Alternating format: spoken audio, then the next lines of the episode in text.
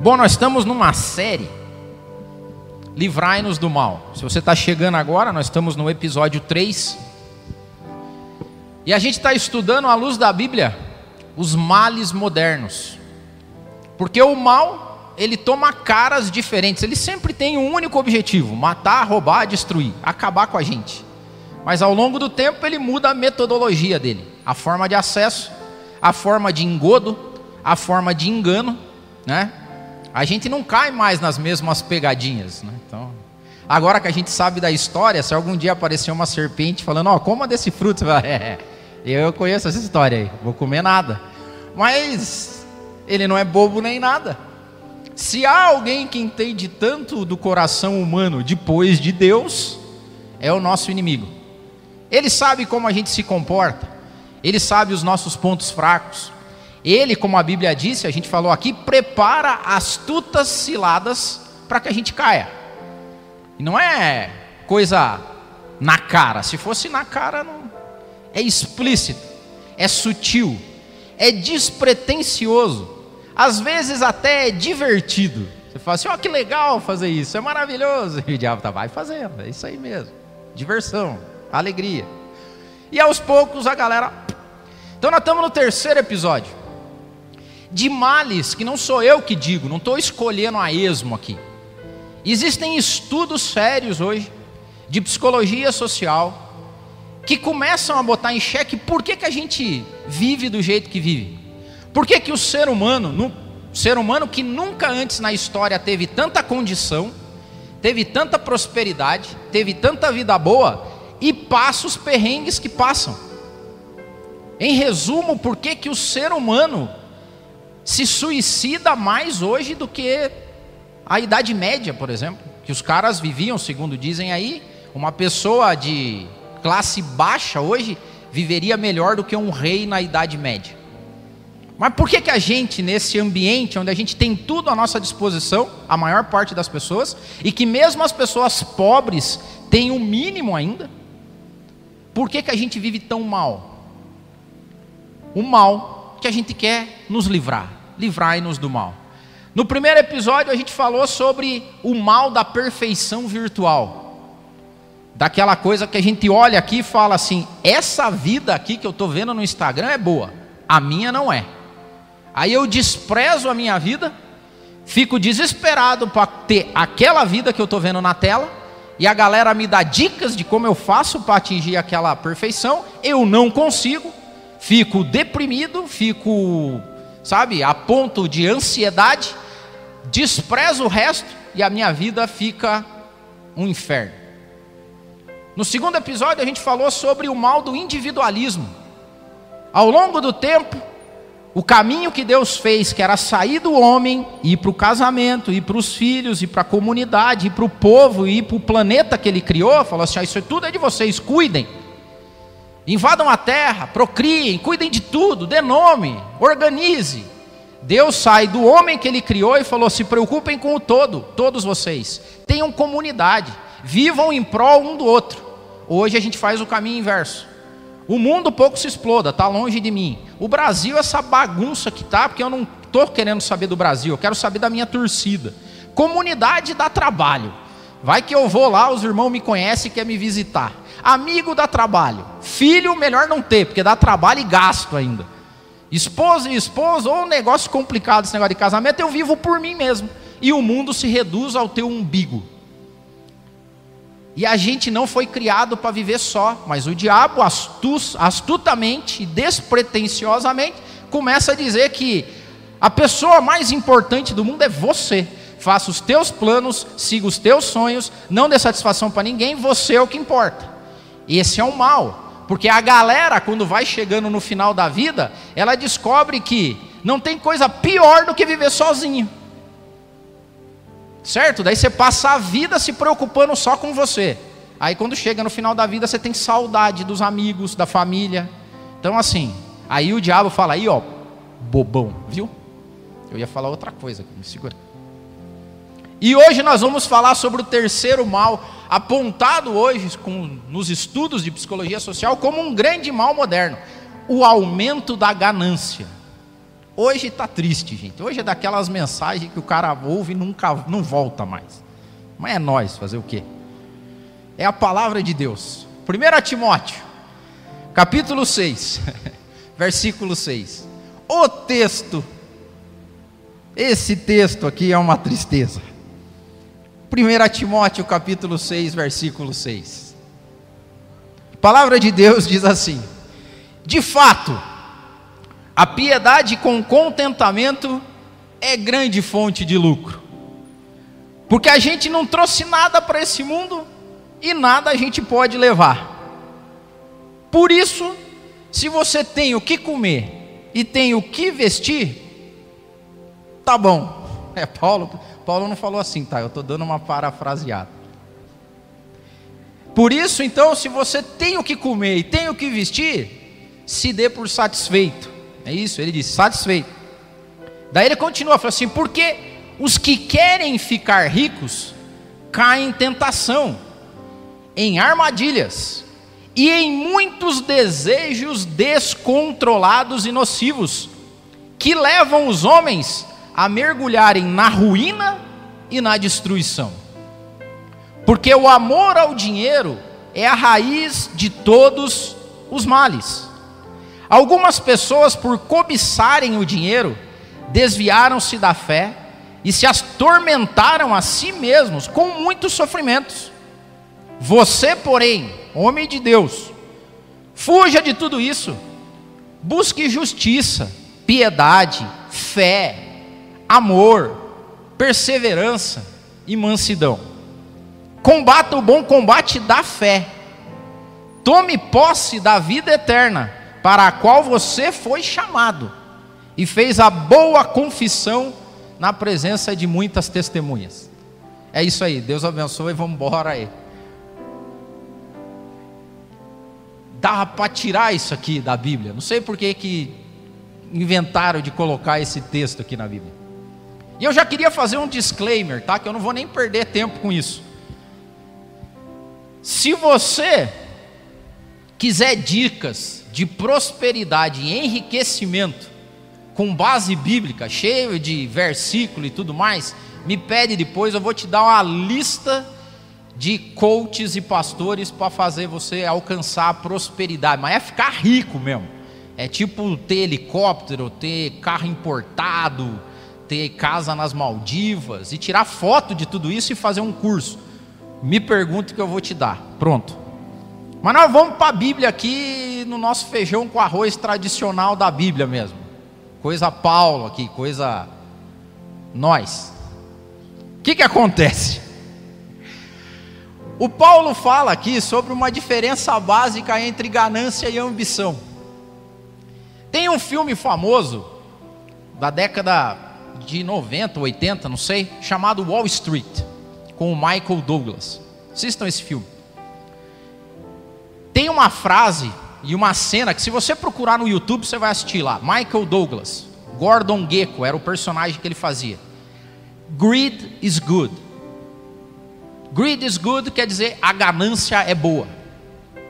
Ele está na frente de investidores dizendo assim: o que leva o mundo adiante é a ganância. Porque a gente só tem o desenvolvimento que a gente tem, a gente só chegou aonde a gente chegou porque a galera é gananciosa. E tem que querer sempre mais mesmo. A gente tem que querer sempre mais. Essa ganância do ser humano é que move a sociedade. Por quê? Porque do contrário, se você não tem essa chama gananciosa, você é um perdedor. É mais ou menos isso que a gente vê hoje, muito mais exacerbado hoje, dizendo em tudo quanto é lugar, cara. Chega a ser doentio hoje. Se você tem mídia social, e provavelmente você tem, para tudo, para tudo, te ensinar errado. Você aprendeu errado, clica aqui, sobe aqui, faz os cinco passos, três passos, 19 passos. Começa amanhã cinco vezes, porque você vai. E você desperta a ganância. E tem jeito de fazer isso. E tem jeito com base bíblica também, tem N formas. Mas qual que é a pegadinha do mal? A pegadinha do mal é trabalhar na ganância. Porque a palavra de Deus diz o seguinte: olha o que Paulo está dizendo, olha, se ligue, porque os que querem ficar ricos. Aí a pergunta aqui, primeira é: quem não quer? Eu nunca encontrei ninguém que você perguntar assim, cara, você quer ficar rico? Eu falo, não. Del, você quer ficar rico? Eu quero. Fulano, você quer ficar? Opa! Por quê? Porque riqueza me traz liberdade. Com riqueza eu consigo, imagine eu ficando rico, o MAP vai ser diferente. Imagine se eu ganho na cena.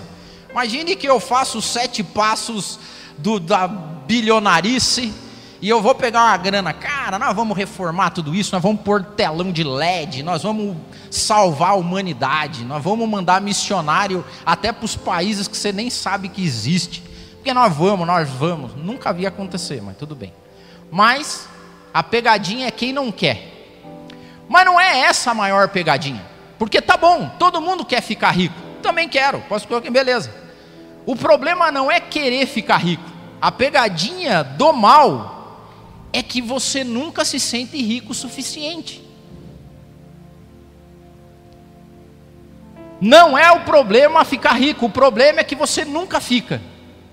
Pergunte para um bilionário, para ver se falou assim, cara, tá bom de dinheiro aí ou não? Vai falar, não, agora tá bom, acho que não precisa mais. Não, ele vai continuar trabalhando para ter mais, para ganhar mais, para fazer mais, com N desculpas, ou N formas, para que você tenha cada vez mais. Então, as pegadinhas, elas são através do desejo, da ambição, que se transforma em ganância, e você entra num círculo vicioso que nunca acaba. Então, a primeira coisa, quem não quer ficar rico? Só que o conceito de riqueza, ele é flexível, vamos dizer assim. Paulo Paulo, que era um louco, não sei de onde que ele tirava essas coisas para escrever para a gente, mas ele disse lá para os romanos, falou assim, irmãos, não ambicionem coisas altas, mas se acomodem a coisas humildes e simples. Está lá em Romanos 12, 16. Paulo, eu vou te contar, viu, também. Não, eu acho que o Novo Testamento todo não, não, não devia existir, mas paciência, existe. Paulo chega lá em Romanos e fala assim: irmãos, não ambicionem coisas altas, elevadas. Difícil. Fala assim: ó, se acomodem a coisas humildes, simples. Não rola post, né? Esse post não ia dar muita visualização, cara. Imagine que eu criasse um curso. Os 10 passos para que você se acomode a coisas humildes quantos alunos eu teria nesse curso? Poucos, até porque as igrejas estão, as igrejas que pregam isso estão cada vez menores e vazias. Mas humildade é um conceito relativo, eu concordo com isso. Porque se Paulo chegasse e falasse, Adeildo, se acomode as coisas humildes, eu falei, mas o que é humildade para mim, no meu nível? Exemplo, não vou fazer juízo de valor, mas há um tempo atrás, vazou na internet um vídeo de duas filhas de um apresentador famoso que faleceu algum tempo atrás. Isso viralizou, lembra? E as meninas estavam bravas e chateadas porque na divisão da herança, é, o advogado que estava cuidando da herança não tinha deixado ela comprar a Porsche que ela queria. E isso vazou na internet. E a galera macascou, né? Ah, é, cheio de meme, né? Ai, comprar minha Porsche. É, com a herança que o meu pai deixou, eu não sei qual boleto eu pago primeiro. Mas se você for olhar na expectativa delas, elas foram criadas com aquela porção. Desde que elas nasceram pequenininhas, elas andam em carro importado. O pai delas levava elas para consulta médica de helicóptero. Era a vida delas. Elas acordaram um dia, nasceram num lar, e aquele lar era o lar acostumado delas. Essas meninas, pasmem vocês, podem ser mais humildes do que muitos pobres, na lógica da ganância. Porque imagine o inverso, tipo assim, imagine que Porsche já fosse na no nível deles o carro mais simples, entendeu? É o popular. Porque, sei lá, o pai delas devia ter uma Bugatti, um Rolls Royce, sei lá o que. Então, uma Porschezinha de entrada para elas era a base. A humildade é relativa? É relativa. Mas como é que nós conseguiríamos relativizar ou colocar numa média a humildade do mundo inteiro? É difícil isso, não tem como, porque ao longo do tempo a gente foi acumulando, uns são mais ricos do que outros, outros têm mais, outros têm menos. Mas tem uma oração na Bíblia que é maravilhosa, que é a conhecida oração de Agur, que está em Provérbios. E Agur fala uma coisa muito interessante que a gente deveria levar como sabedoria para nossa padrão de humildade. Olha só o que, que o Agur diz, Provérbios 30, se você quiser acessar aí. Essa é uma oração que você tem que deixar guardada aí. E se você tem a Bíblia em papel com Lume Color, se você tem o do aplicativo, você tem que colocar no versículo salvo. Agur, ele diz o seguinte: Duas coisas eu te peço, Senhor, e peço, por favor, não me negue essas duas coisas antes que eu morra. Afasta de mim a palavra mentirosa. Então, primeiro, Agur queria viver uma vida de verdade. Ele queria essência. Ele não queria máscara. Ele falou: Senhor, afasta de mim a palavra mentirosa. Eu não quero viver uma vida mentirosa. E o segundo pedido é maravilhoso. Ele diz o seguinte: a outra coisa que eu quero com o Senhor, que o Senhor não me dê nem a, nem a pobreza, nem a riqueza. Então, Agur era um cara que você perguntasse para ele: você quer ser rico, Agur? Ele não. O que, que você quer ser então, Agur? Eu falei: eu não quero nem a pobreza, nem a riqueza. Eu quero, Senhor, que o Senhor me mantenha da minha porção acostumada. É isso que ele diz ali. Mantém-me do pão da minha porção de costume. Porque eu não quero ter muito.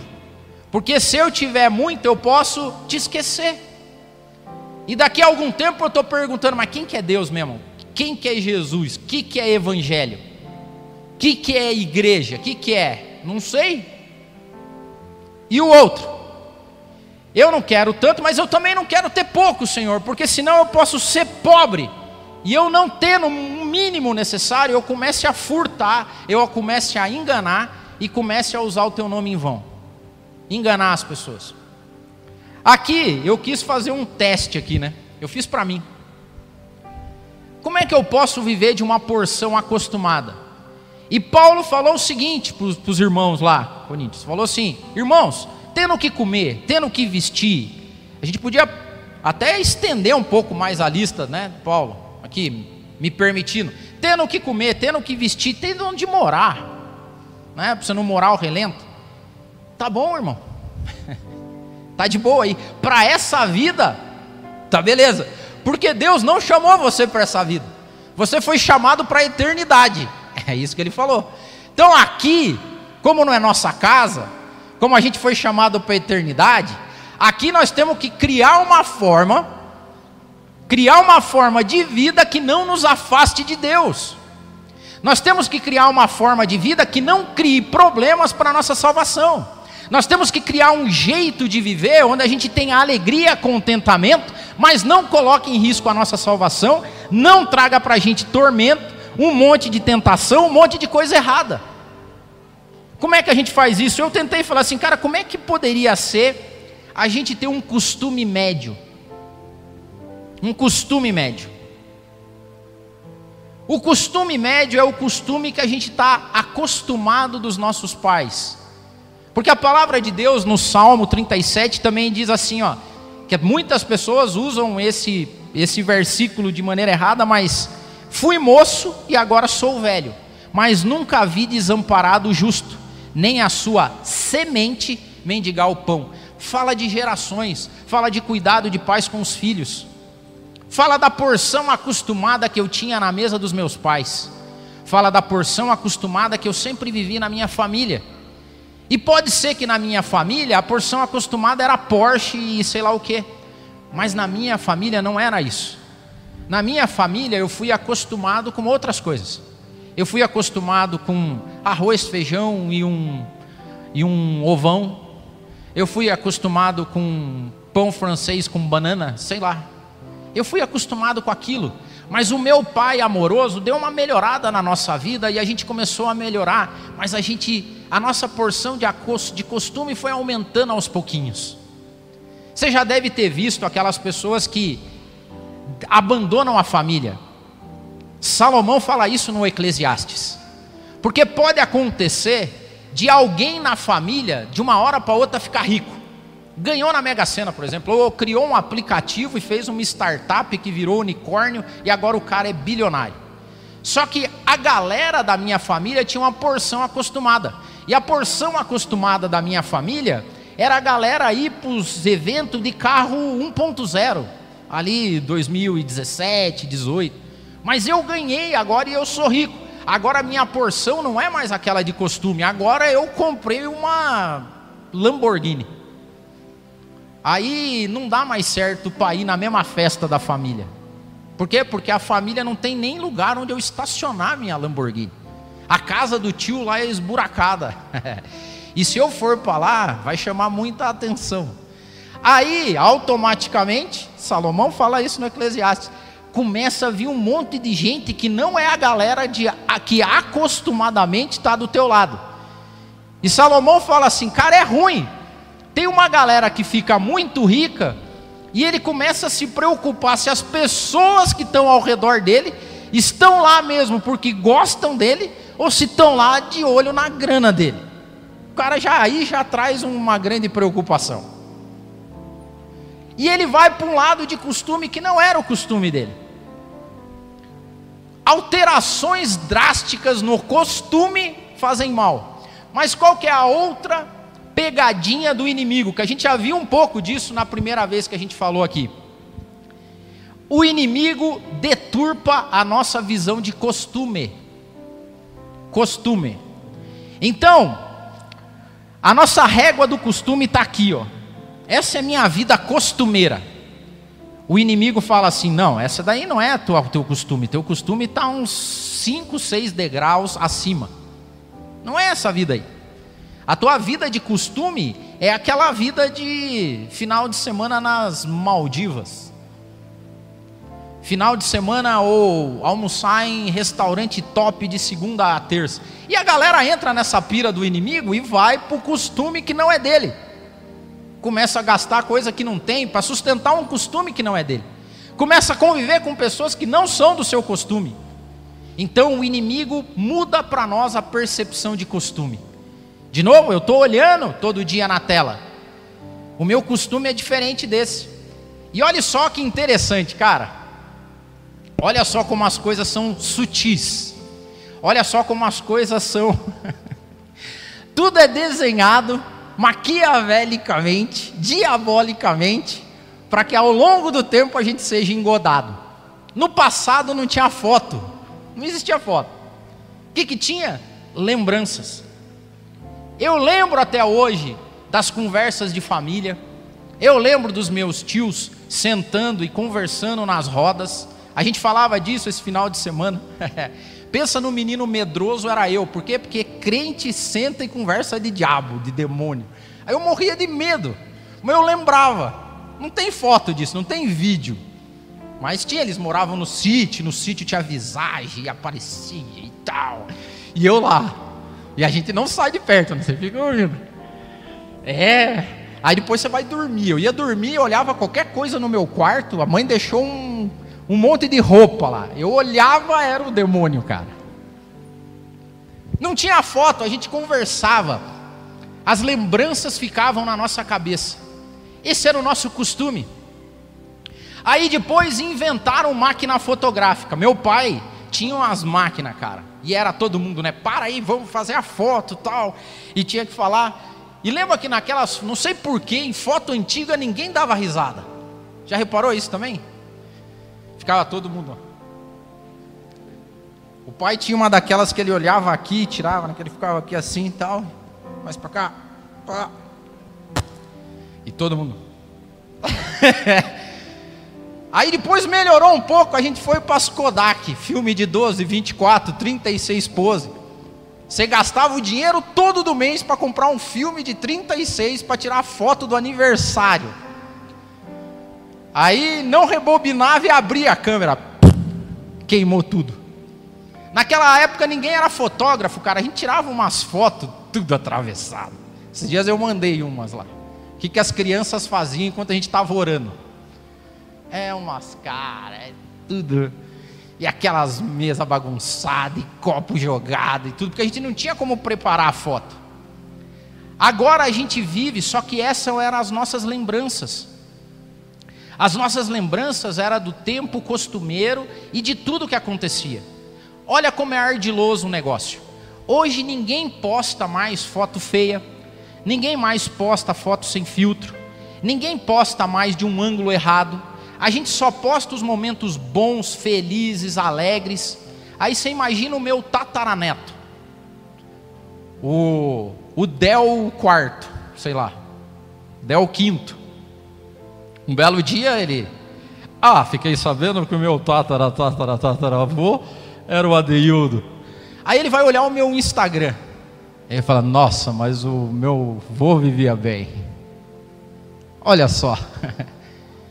Nada tinha de errado na vida do meu vô, porque a gente só guarda os momentos bons. E a gente leva o nosso costume para lá. Então, quando os aplicativos trazem para a gente memórias, eles só trazem memórias de tempos bons, bonitos, agradáveis, de festa. E o nosso costume vai subindo. E a nossa porção acostumada, que não é a porção acostumada, vai trafegando numa, numa esfera virtual e irreal. E os nossos netos, bisnetos, não sabem disso. Ou algum dia vão saber de um jeito torpe e errado. Porque a gente quis ser rico. O maior desejo que a gente quer é ser rico. E quando que está bom?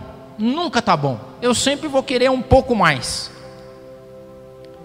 Tem um escritor, um psicólogo social, chamado David Myers. Há alguns anos ele fez uma pesquisa muito profunda que virou um livro dele. E o, o nome do livro dele é O Paradoxo Americano. Ele estudou uma das nações mais ricas do mundo, que é o americano, cara. O americano tem tudo que o cidadão médio comum quer. Ele mora do lado da Disney e o iPhone é barato.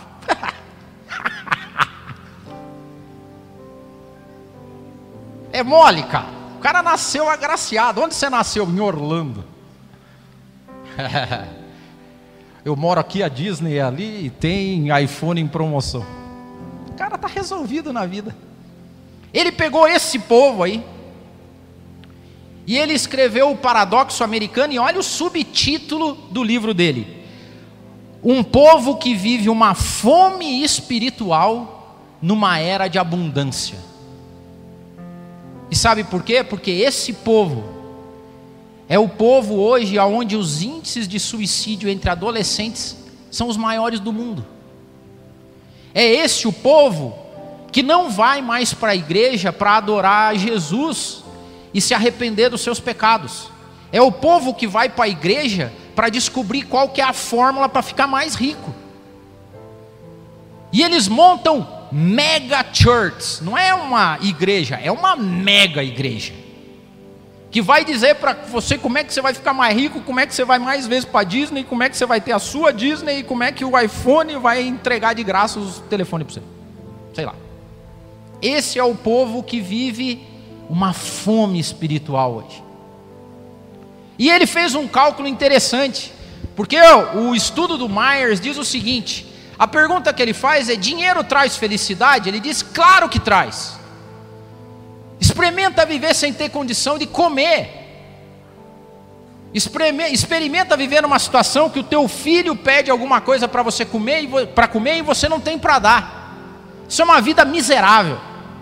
Experimenta chegar no frio e você ficar tremendo porque você não tem uma boa, decente blusa para colocar ou um cobertor para usar. Experimenta não ter um teto, uma casa para voltar. Ele fala assim, cara, dinheiro traz felicidade. Mas ele olha só que interessante, cara. Olha o que, que Myers fala que comprova a Bíblia. Ele diz o seguinte: mas doses adicionais de dinheiro não trazem a mesma felicidade. Inclusive, doses adicionais muito grandes de dinheiro podem ter o efeito contrário. Ele diz o seguinte: sim, quando você ganha dinheiro para ter uma boa casa, para você ter uma comida decente na mesa, e para você ter do que se vestir e manter seus filhos de uma porção acostumada, traz felicidade. Aí deveria estar, tá, beleza, estou satisfeito. Agora, alguém para aí? Ninguém para. Aí ele diz: a galera continua cada vez mais, e ele quer mais. Por quê? Porque aquela casa de três quartos não é suficiente, é melhor que seja um sobrado triplex. O triplex não é suficiente, por quê? Porque não tem espaço para piscina. Aí na, tem para piscina, mas acho que seria legal ter um lugar para a gente passear no final de semana. Não, é legal também, mas quando a gente vai para a praia, tinha que ter algum lugar na praia. Não, mas e se a gente está na praia, é melhor a gente ter um barco para ter lá, porque a gente vai estar tá andando de barco na lancha na praia. E daí vai ficar difícil se locomover entre a praia e o sítio, então é melhor ter um helicóptero para ir da praia para o sítio. E daí a gente vai montando as coisas e vai criando. E ele começa a ver que o dinheiro vai dando felicidade, e depois ele vai estabilizando, e ao longo do tempo, doses adicionais de dinheiro causam um problema enorme. Destroem vidas, destroem famílias, destroem ministérios, repercussões em toda a sociedade. Mas olha que interessante, ele fez um cálculo aproximado também. Mas qual que é o limite? E nos estudos que ele fez nos Estados Unidos, ele chegou num valor lá, que aqui, vamos traduzir moeda por moeda, cerca de 8 mil reais por mês. Hoje está na inflação. Mas ele diz o seguinte: ó, se você ganhar aí por mês entre 8 e 10 mil, velho, dá para viver, comer, morar, vestir. Você pode querer ter mais? Pode. Qual que é o limite? Aí eu fiquei encasquetado com essa pergunta. Mas qual que é o limite? E eu cheguei no meu teste de ganância, o meu. Pode servir para você. E aqui eu vou fazer outra outro disclaimer, tá? É a pregação do Del que você está ouvindo. Só que você tem que ouvir o Espírito Santo. De boa? A gente fala isso e refala, e fala de novo, e fala mais uma vez, e eu vou falar de novo. Quem tem que ministrar no seu coração é o Espírito Santo. Quem tem que dizer se essa palavra que eu estou falando para você faz sentido é o Espírito Santo. Por que isso, Del? Porque tem vários pastores aí pregando uma mensagem totalmente contrária da minha. E eu estou pregando uma mensagem totalmente contrária da deles. E lá no dia que você for prestar conta para Deus, você não vai poder nem usar a mim e nem usar o cara. Porque Deus não vai falar, Deus vai me julgar conforme as minhas ações e decisões. E vai julgar o outro, julgar o outro pastor pela decisão dele. E ele vai julgar você pelas suas escolhas e decisões. Então você tem que ouvir aquele cara. Eu acho que você tem que ouvir. Essa semana você deveria destinar para ouvir pastor de prosperidade. Ouça muito dos caras. Aí você volta aqui, ouve essa pregação e depois você dobra o joelho. E você pede para Deus, na presença do Espírito Santo, iluminar a tua vida. Por quê? Porque senão você pode chegar lá em cima, e daí você chega lá com uma vida de boa, assim, uma vida acostumada, de boazinha. Tem para comer, tem para vestir, tem. Não passa necessidade, mas vive uma vida boa. Aí Deus chega e fala assim: você é burro mesmo, né? Porque você devia ter seguido o outro cara lá, o Del estava errado. Você viveu pobre porque você é burro. Ou você pode chegar algum dia lá diante de Deus, Deus fala: você vai para o inferno. Por quê? Porque você seguiu o cara da prosperidade, ele estava errado. Não vai ser assim. Deus vai julgar a tua vida com base nas tuas escolhas. E eu vou falar qual foi o teste, o que, que Deus falou para mim. Porque eu fui preparar a mensagem, eu fui orar e falei: Senhor, como é que eu sei o meu limite? E o que eu recebi de Deus foi a seguinte coisa: Del é simples. Ter alguma coisa a mais, seja essa coisa qual for, vai te colocar mais longe ou mais perto de mim. Qualquer coisa. Qualquer coisa. Ter isso vai te colocar mais perto ou mais longe de mim. E daí eu comecei a ver que talvez hoje, essa é para mim, tá? Talvez hoje eu até já passei do limite. Eu já estou num nível assim que, pô, Sabe por quê? Porque tem um tal ciclo monástico que alguns teólogos contam para gente que diz o seguinte: as pessoas vêm para Deus e Deus abençoa a vida delas, e elas largam o mau caminho, e elas começam a viver próximo da luz, e Deus dá para elas sabedoria, inteligência, perspicácia. Deus transforma a vida dessas pessoas, e daí o que, que começa a acontecer? A gente começa a florescer. E com Deus na vida, a gente vai florescendo, e daí Deus manda para a gente coisas boas, porque Ele é um Pai querido, e Ele começa a dar as coisas para a gente. E daí o que, que acontece com as coisas boas? A gente prospera. E depois que a gente prospera, o que, que a gente faz? A gente esquece quem nos fez prosperar e começa a trabalhar para administrar a prosperidade que Ele deu. Esse é o ciclo monástico. O Evangelho é aceito, faz com que as pessoas prosperem e depois elas abandonam isso. Por quê? Porque eu não tenho mais tempo. Deus me deu tanto que agora eu não preciso mais de Deus, eu só tenho que administrar a prosperidade que eu recebi. Ah, mas domingo é dia de culto. Não é, mas é domingo é dia de culto, mas domingo é o encontro dos harleiros também. E eu tô com uma Harley nova agora que eu comprei. Não, você não precisa ter, mas é que a igreja antes eu precisava agora não, mas é que domingo, justo no domingo de manhã, é o único dia que eu tenho para ir para tal lugar, entendeu? Porque esse é o dia que eu tenho, infelizmente, tem que cuidar, sabe como é que é? Sabe como é que é? Tem que fazer, tem que estar. Tá. Aí você começa a administrar isso. Olha a história da Europa. Olha a história da própria América do Norte, onde o evangelho nasceu em termos de missiologia, onde enviaram missionários para pregar ao redor do mundo. A igreja fria, templos transformados em museus. Por quê? Porque as pessoas estão tão prósperas, têm tanta grana, que a única coisa que elas fazem é administrar o que conseguiram. O que que Agur disse? Não me dê muito, Senhor, porque pode ser que eu tendo muito, eu comece a perguntar, mas quem que é o Senhor? E isso, entendam isso. O diabo é ardiloso e ele vai fazendo aos pouquinhos. Ele tem tempo. Antigamente a gente ia para a igreja, hoje é difícil trazer os nossos filhos. Os nossos netos vão olhar para os nossos Instagrams e os nossos tataranetos. Vai chegar o dia que alguém pode ter tanto, que alguém vai perguntar: quem é Jesus? Jesus quem? E vocês tomam ceia? Ceia? E vocês oram? Orar? E vocês leem a Bíblia? Bíblia? E vocês je, je, jejum? Mas o que, que é isso? Não, mas o teu vô fazia. Espera aí, vamos ver. Meu vô era o Del.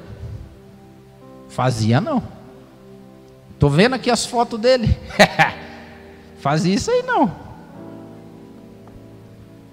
A porção acostumada tomou outro costume. E nós deixamos. Sabe qual é a solução? O próprio Paulo dá a solução. Então, ó, só antes de eu ir para o próximo tópico. Tudo que você tiver na vida a partir de hoje, tudo. Aí eu estou pensando em fazer alguma coisa, eu estou pensando em comprar alguma coisa, eu estou pensando em construir alguma coisa, eu estou pensando, Senhor, está aqui, ó. Estou pensando nesse negócio aqui. Estou pensando nessa coisa. Isso aqui vai me fazer estar tá mais perto do Senhor ou mais longe? Se tiver o mínimo de chance disso te afastar de Deus, fala, beleza, fica para próximo. Bora para frente, vamos fazer alguma outra coisa. E Paulo nos dá a solução, porque ele começa lá, quando ele fala a Timóteo, ele diz o seguinte: Timóteo, a piedade com contentamento é grande fonte de lucro. Nós, cristãos, que não que, queremos nos livrar do mal, o nosso estilo de vida deve ser de piedade com contentamento. Piedade, o que, que é piedade? É compaixão pelo sofrimento alheio. É a gente parar, ó, parar, parar é forte, tá bom? Eu sei diminuir drasticamente, seguir pessoas ricas endinheiradas, pessoas bilionárias, influencers do top, parar de olhar um pouco esses caras e começar a olhar para quem precisa. Orar, olhar para quem está pior que a gente. Olhar para quem não tem o que comer, não tem o que vestir. Olhar para as pessoas que estão tendo dificuldade agora, talvez, de comprar o material escolar. As mães que não estão conseguindo pagar o, o leite que as crianças estavam acostumadas a comer. Olha só como é triste isso. Esses dias eu vi um meme. Meme que diz muito às vezes, na brincadeirinha que o cara falou assim: a nossa vida mudou agora. E daí aparece uma mãozinha indo pegar o Todd, assim, daí aparece outra com um achocolatado bem rebinha. Aí vai uma mãozinha pegar o leite da marca Ninho, daí aparece o outro lá com uma marca bem pior. Não sei se vocês já viram esse meme. Aí tá o cara lá, vai pegar uma carne moída, aparece o cara com uma bandejinha de ovo. Sabe? o inimigo coloca a nossa porção acostumada aqui em cima e do outro lado ele ferra a economia para que a nossa poder de compra fique aqui e a galera fica desesperada. É por isso que quando a gente pede aqui para a galera trazer e nós trazemos aqui os, os alimentos, a gente fala, traga uma bolacha recheada também, traga o Todd. Porque teve alguém que, alguma criança que talvez agora acorda de manhã, e não está rolando Todd lá, velho. E como é que eu vivo bem? Contentamento aí. Porque, segundo a lógica divina, só tem um objetivo para você ter dinheiro na vida: só um. Ajudar quem precisa. Todo o resto é balela, desculpa do inimigo falando, é, porque aí, porque eu vou crescer, porque um dia eu vou dar glória a Deus, e um dia eu vou estar tá lá no pináculo da fama, bilionário, eu vou olhar e falar, foi Deus que me deu. Deus está falando, eu dei para quê, sujeito? Eu dei para que você tivesse piedade com a vida das pessoas que necessitam. Eu dei grana, prosperidade na tua vida para que o teu coração fosse generoso, para que você gerasse trabalho, para que você pagasse bem teus funcionários para que você os tratasse como eu tratei os meus, a ponto de serem escravos e quererem ter as orelhas furadas, porque o meu Senhor é tão bom que eu prefiro ser escravo dele do que empregado em qualquer outro lugar. Eu prefiro ser escravo desse Deus do que livre em qualquer lugar. Esse é o nosso Deus. Parar de olhar os ricos, ter compaixão dos pobres e por último, ser cheio do Espírito Santo. Não há outra alternativa nesse mundo de gente que prega de um jeito, de gente que prega do outro, de um que diz que dinheiro é benção, outro diz que dinheiro é maldição, outro diz que você tem que comprar, outro diz que não sei o que lá. Se você não for cheio do Espírito Santo, se o, se o Espírito Santo não testificar as palavras no teu coração, você não vai ser enganado só pelo inimigo, você vai ser enganado por mim, você vai ser enganado pelo pastor da esquina. Você tem que ser cheio do Espírito Santo. Você tem que pedir para Deus te dar discernimento de espíritos. Porque tem muito endemoniado pregando aí. E se alguém, algum endemoniado pregar na tua vida, você levanta e repreende em nome de Jesus, porque você é cheio do Espírito Santo. E é só cheio do Espírito Santo que nós vamos garantir que se Jesus não voltar, os nossos tataranetos vão estar fazendo a mesma coisa que a gente vai fazer agora. Eles vão se reunir para partir pão, vinho e vão dizer: Eu lembro. Eu lembro. Eu lembro. A porção acostumada do meu avô era uma vez por mês se reunir com uma galera lá. E eles liam aqui 1 Coríntios 11. E eles falavam que Jesus morreu por nós. E eles falavam que Jesus entregou a vida dele para que a gente tivesse a vida eterna. E eles falavam que Jesus era redentor e salvador da humanidade. E eles falavam que não há nada nesse mundo que se compare ao que ele conquistou na cruz do Calvário. Se a gente fizer isso, a gente viveu bem. Porque a nossa maior ganância nesse mundo tem que ser a vida eterna. Nada tem que suprimir o desejo nosso de viver na eternidade. E se Jesus não voltar, que os meus netos, bisnetos, tataranetos se lembrem. Se lembrem. Senhor, obrigado. Se coloque em pé.